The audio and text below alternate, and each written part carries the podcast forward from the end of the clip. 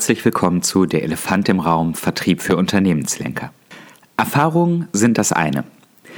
Erfahrungen gewinnen enorm an Wert und an Wirkung, wenn sie auch noch mit einer Phase der Reflexion versehen werden. Wir haben in der letzten Folge darüber gesprochen, wie es sich lohnt, noch einmal ähm, Erfahrungen des vergangenen Jahres zu reflektieren, zu schauen, was können wir daraus lernen, was können wir daraus machen für das kommende Jahr. Und genau das machen wir heute gemeinsam mit sieben Best Practices, die ähm, wir gesammelt haben während dieses Jahres, sind das die perfekten sieben Best Practices und die sieben Top-Erkenntnisse, die Sie im nächsten Jahr voranbringen werden? Vielleicht sind sie es, vielleicht sind sie es auch nicht. Aber das sind auf jeden Fall sieben gute, grundlegende Erfahrungen, die wir gemacht haben im Laufe der Projektarbeit, über die Sie nachdenken mögen und schauen mögen, was Sie daraus mitnehmen können, ja, für Ihren weiteren vertrieblichen Erfolg, für Ihren weiteren Wachstumsweg 2022. Und damit sind wir auch schon in der zwölften Folge von Der Elefant im Raum Vertrieb für Unternehmenslenker angekommen. Das heißt, wir sind in der letzten Folge sich angekommen und ich freue mich sehr, dass Sie dabei sind. Mein Name ist Fabian Vollberg, ich bin geschäftsführender Gesellschafter der Mandatmanagementberatung in Dortmund und wir unterstützen Unternehmen dabei, profitabel zu wachsen. Dies ist unser und Ihr Vertriebspodcast. Also dann, starten wir und schauen wir, welche sieben Best Practices ähm, ich zusammengestellt habe und für heute mitgebracht habe. Die erste hat mit dem Thema Strategierealisierung zu tun. Es ist ganz toll, wenn tolle Vertriebsstrategien entstanden sind, tolle Unternehmensstrategien entstanden sind, aber über Wohl und Wehe des weiteren Wachstumsweges wird eben in der Umsetzung entschieden. Und hier haben wir ja einen ersten ganz, ganz großen Engpass in vielen Unternehmen ausgemacht. Und der besteht auf Ebene der Strategieklarheit, der Beitragsklarheit, also wer leistet eigentlich welchen Beitrag, und der Zielklarheit, insbesondere im Vertrieb wenn es ähm, Themen gibt bei der Umsetzung von Vertriebsstrategien, wenn die Unternehmensführung, die Vertriebsführung sich wundert, warum bestimmte Dinge nicht umgesetzt werden, wie sie es sich vorstellen, warum bestimmte Hebel nicht ähm, angewendet werden, ähm, obwohl sie vermeintlich klar sind, so ist eine der ersten Dinge, die es zu überprüfen sich lohnt, ob überhaupt diese Klarheit auf Ebene der Ausführenden, auf Ebene der operativ tätigen Mitarbeiter äh, gegeben ist. Wir haben eine Grundannahme, wenn wir in jedes Unternehmen kommen. Wir haben die Grundannahme, dass jeder innerhalb seiner Fähigkeiten und innerhalb seiner Überzeugung das Beste tut, was er oder sie kann. Und für Umsetzungserfolge braucht es hinreichende strategische Klarheit in jedem Glied, bei jeder Person wenn Sie zu unseren Klienten gehören und ähm, sich jetzt in Anführungszeichen ertappt fühlen und denken, oh ja, dieses Thema Strategie, ähm, Klarheit auf Ebene der Vertriebsmitarbeiter und Mitarbeiterinnen, dieses Thema Zielklarheit ist bei uns in der Tat eines gewesen und ein, ähm, ein, ein Engpass, eine Bremse auf dem Weg zum Wachstum, dann kann es gut sein, dass ich sie meine. Ich meine aber auch viele darüber hinaus. Dies ist wirklich ein musterhaftes Thema. Überprüfen Sie, sprechen Sie darüber, welches äh, strategische Verständnis bei den Mitarbeitern vorherrscht und gehen Sie nicht zu früh von Annahmen aus, im Sinne von, das muss doch jedem klar sein, das habe ich doch tausendmal gesagt. Ja, kann alles sein. Überprüfen Sie es trotzdem nochmal. Fragen Sie und hören Sie zu, was Sie für Antworten bekommen. Die erste Best Practice, also sorgen Sie für strategische Klarheit bei jeder Person, denn das ist die Voraussetzung für Umsetzungserfolge. Kommen wir zu Punkt 2. Und die zweite Best Practice hat mit dem Verständnis von Bedürfnissen zu tun. Jetzt werden Sie vielleicht, wenn Sie die Folgen zuvor gehört haben ähm, oder sich intensiver auch mit dem Thema Vertrieb auseinandergesetzt haben, na klar sagen und na klar anfügen, dass, ähm, dass man natürlich erst einmal ein Verständnis der Kundenbedürfnisse braucht, um ein vernünftiges Leistungsangebot schnüren zu können. Und wir haben vielfach darüber gesprochen, dass auch für ein Angebot, das man stellt, dieses Verständnis der Bedürfnisse ähm, sehr, sehr wichtig ist. Denn sie möchten ja das anbieten, idealerweise, was der Kunde braucht, nicht nur das, was der Kunde will. Und um das tun zu können, muss man erst einmal verstanden haben, welche Bedürfnisse sind es, die den Kunden ähm, antreiben und die, wenn sie befriedigt werden, zu exzellenten gemeinsamen Wachstumsergebnissen führen. Und jetzt kommt eine besondere Sache dabei. Äh, dieses Verständnis der Bedürfnisse ist kein statisches oder nur auf die, auf die erste Phase der Anbahnung äh, begrenzter Erfolgsfaktor. Vielmehr gilt es auch, beispielsweise, wenn Einwände vom Kunden gebracht werden, ähm, wenn ein Angebot gestellt ist und man über dieses Angebot spricht und es kommen Einwände, ähm, keine Zeit, kein Geld, zu teuer, irgendetwas. Auch dann geht es darum, die dahinterliegenden Bedürfnisse zu verstehen.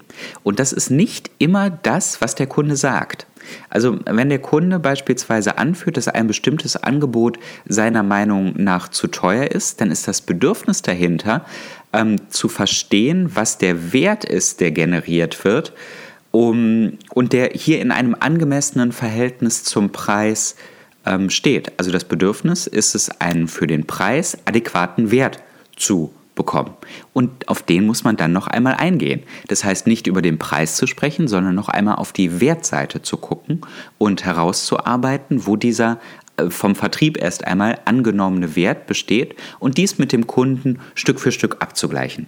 Ist das ein Erfolgsgarant? Nein, das ist kein Erfolgsgarant dafür, dass der Preis akzeptiert wird. Aber es ist ein Faktor, über den man definitiv sprechen muss, wenn man sich irgendeine Aussicht auf Erfolg noch wahren möchte, ohne zu sagen, ja stimmt, Sie haben recht, ich gehe einfach runter mit dem Preis auf den, den Sie sich vorstellen. Die zweite Best Practice liegt also in der Erkenntnis, dass das tiefe Verständnis der Kundenbedürfnisse über exzellente Wachstumserfolge entscheidet. Kommen wir zum dritten Punkt. Dritte Best Practice ähm, aus unseren Vertriebsprojekten. Und hier geht es um einen metaphorischen Werkzeugkasten. Also einen Instrumentenkoffer, den der Vertrieb ähm, bei sich hat, in einem Bild, das wir uns überlegen, wenn er hinausgeht. Ich spreche hier nicht von einem Musterkoffer, sondern von äh, metaphorischen Instrumenten und Werkzeugen, die der Vertrieb dann zücken kann, wenn sie entsprechend im Vertriebsprozess benötigt werden. Und hier ist ein ganz wichtiger Faktor das Thema Sprache, das Thema Worte, das Thema Zusammenstellung von, ähm, von Sätzen, von Argumenten, von Punkten für bestimmte Situationen. Damit möchte ich nicht sagen, dass hier ein mechanistisches Runterbeten von bestimmten Sprachregelungen immer zum Erfolg führt, aber dass ein gemeinsamer Satz an, an Sprache, an Formulierungen extrem wichtig und extrem wertvoll ist im Vertrieb. Und hierüber lohnt es sich, nachzudenken und zu überlegen, welche Sprachregelungen packe ich denn in diesen Werkzeugkasten des Vertriebs, damit er gut ausgestattet ist an den einzelnen Punkten. Jetzt reicht es natürlich nicht, nur einen guten Satz an, ähm, an Sprachregelungen dem Vertrieb zur Verfügung zu stellen, sondern ähm, das Ganze dann in Wachstumserfolge umzusetzen, hat viel damit zu tun, zu üben, diese Dinge ähm, auszuprobieren, vielleicht mit Kollegen zu besprechen, was, was gut dabei funktioniert, was weniger gut funktioniert, seine eigenen Formulierungen dabei herauszuarbeiten und vielleicht der wichtigste Faktor bei allem, das Verständnis. Das Verständnis dafür, warum sage ich denn bestimmte Dinge, welche strategischen Erwägungen liegen dahinter, welche ähm, psychologischen Erfolgsmuster vielleicht liegen dahinter, warum mache ich das, was ich da gerade mache.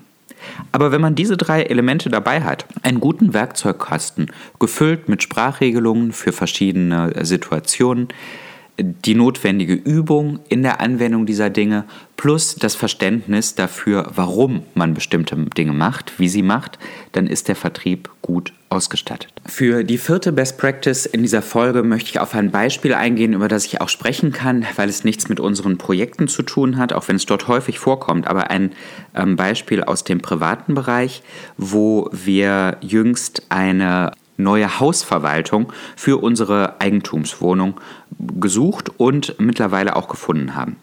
Hier wurde von der Eigentümergemeinschaft wurden verschiedene Kandidaten eingeladen und in einem Verfahren, auf das ich jetzt nicht näher eingehen möchte, ja, wurden ähm, Fragen gestellt, wurden äh, persönliche Gespräche geführt und wurde geguckt und am Ende entschieden, mit wem man zusammenarbeiten möchte. Am Ende haben diejenigen den, den Zuschlag bekommen, die persönlich anwesend waren, die ein hohes Verständnis aufgewiesen haben für die Fragen und für die Bedenken, für die Punkte, die von den Eigentümern geäußert wurden, die transparent dargestellt haben, und zwar von Beginn an auch ohne Rückfrage, was sie tun, warum sie es tun und warum sie bestimmte Dinge nicht tun, die die Werte geteilt haben und bei denen zum Schluss Vertrauen entstanden war. Es geht um das Thema ähm, Vertrauen und da rein zu vertrauen, dass der Partner, mit dem ich zusammenarbeite, auch im besten, in meinem besten Interesse ähm, handeln wird und der das idealerweise auch mit Handlungen unter Beweis stellt. In diesem Fall ähm, kam die Hausverwaltung als einzige auch bei uns ins Haus, hat sich das Objekt angeguckt, das ein oder andere Gespräch geführt und hat auf dieser Basis ein Angebot abgegeben. Ein schönes Symbol, wie ich finde. Das Vertrauen, dass das Gegenüber einem entgegenbringt, dass im besten Interesse gehandelt wird, ist ein entscheidender Punkt in einer starken Vertriebs- und Kundenbeziehung. Also die Best Practice lautet hier, ähm, setzen Sie auf das Thema Vertrauen, setzen Sie auf das Thema Beziehung und stärken Sie durch das, was Sie sagen, durch das, was Sie tun, immer mehr den Eindruck, der natürlich auch zu Recht bestehen sollte, dass man immer das beste Interesse des Kunden auch mitverfolgt. Das soll nicht bis zur Selbstaufgabe gehen, sondern der Kunde weiß selber, dass sie ähm, auch eigene Unternehmensziele und Unternehmensinteressen haben. Aber er soll den oder sie soll den Eindruck haben, dass sie immer auch das Interesse des Kunden mit einbeziehen als wichtigen Faktor in alles, was sie entscheiden, in alles, was sie tun. Kommen wir zur Best Practice Nummer 5. Und Best Practice Nummer 5 betrifft die Vertriebsführung. Und hier ist eine Sache, die wir festgestellt haben, dass wenn sich die Rolle der Führung im Vertrieb nicht weiterentwickelt, wenn man immer noch das macht, die Dinge bespricht, die Dinge tut, die man vor fünf Jahren gemacht hat, dass die Chance, dass das Gesamtsystem gewachsen ist in dieser Zeit, ausgesprochen klein ist. Es geht darum, dass sich die Vertriebsführung mindestens in Teilen immer mehr überflüssig macht. Wir haben einige Projekte, in denen wir Vertriebsprozesse entwickelt und eingeführt haben, in denen wir Vertriebspipelines aufgesetzt haben und als Instrument eingeführt haben. Und hier geht es darum, dass diese Instrumente, Vorgehensweisen, Dinge sich immer mehr verselbstverständlichen.